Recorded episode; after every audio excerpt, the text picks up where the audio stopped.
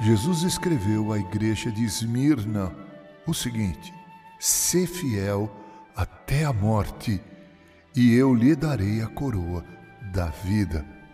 Muitos de nós interpretam de forma equivocada este ser fiel até a morte, pensando que Jesus está dizendo que eles devem ser fiéis até o dia em que morrerem, mas não é neste sentido que Jesus usa estas palavras. Ao dizer, ser fiel até a morte e eu lhes darei a coroa da vida, Jesus está dizendo, sejam fiéis mesmo na possibilidade de morrer por causa do meu nome, por causa da sua fidelidade.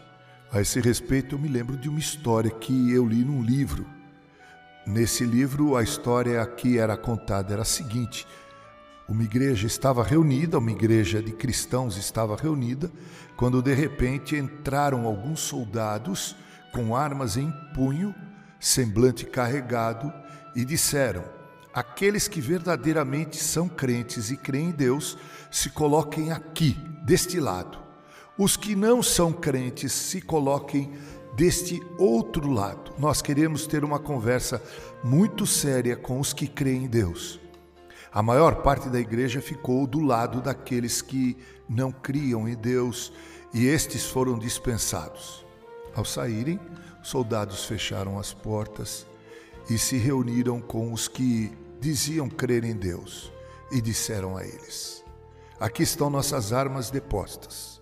Agora queremos a Bíblia, queremos cantar e orar com aqueles que são verdadeiramente crentes, como também nós somos. Amados irmãos, aprendemos que não basta estarmos dentro da igreja, é preciso que a igreja esteja dentro de nós. Hoje vejo com grande tristeza que não poucos que se diziam outrora cristãos e crentes cantavam, oravam, frequentavam a igreja, a abandonaram por conta do Covid-19.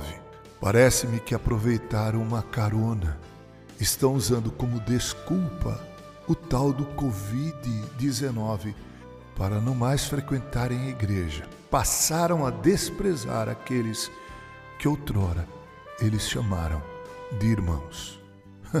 Me parece que estes eram aqueles que estavam do outro lado da igreja, aqueles que estavam na igreja, mas aqueles nos quais a igreja nunca esteve presente. Com carinho, Reverendo Mauro Sérgio Aiello.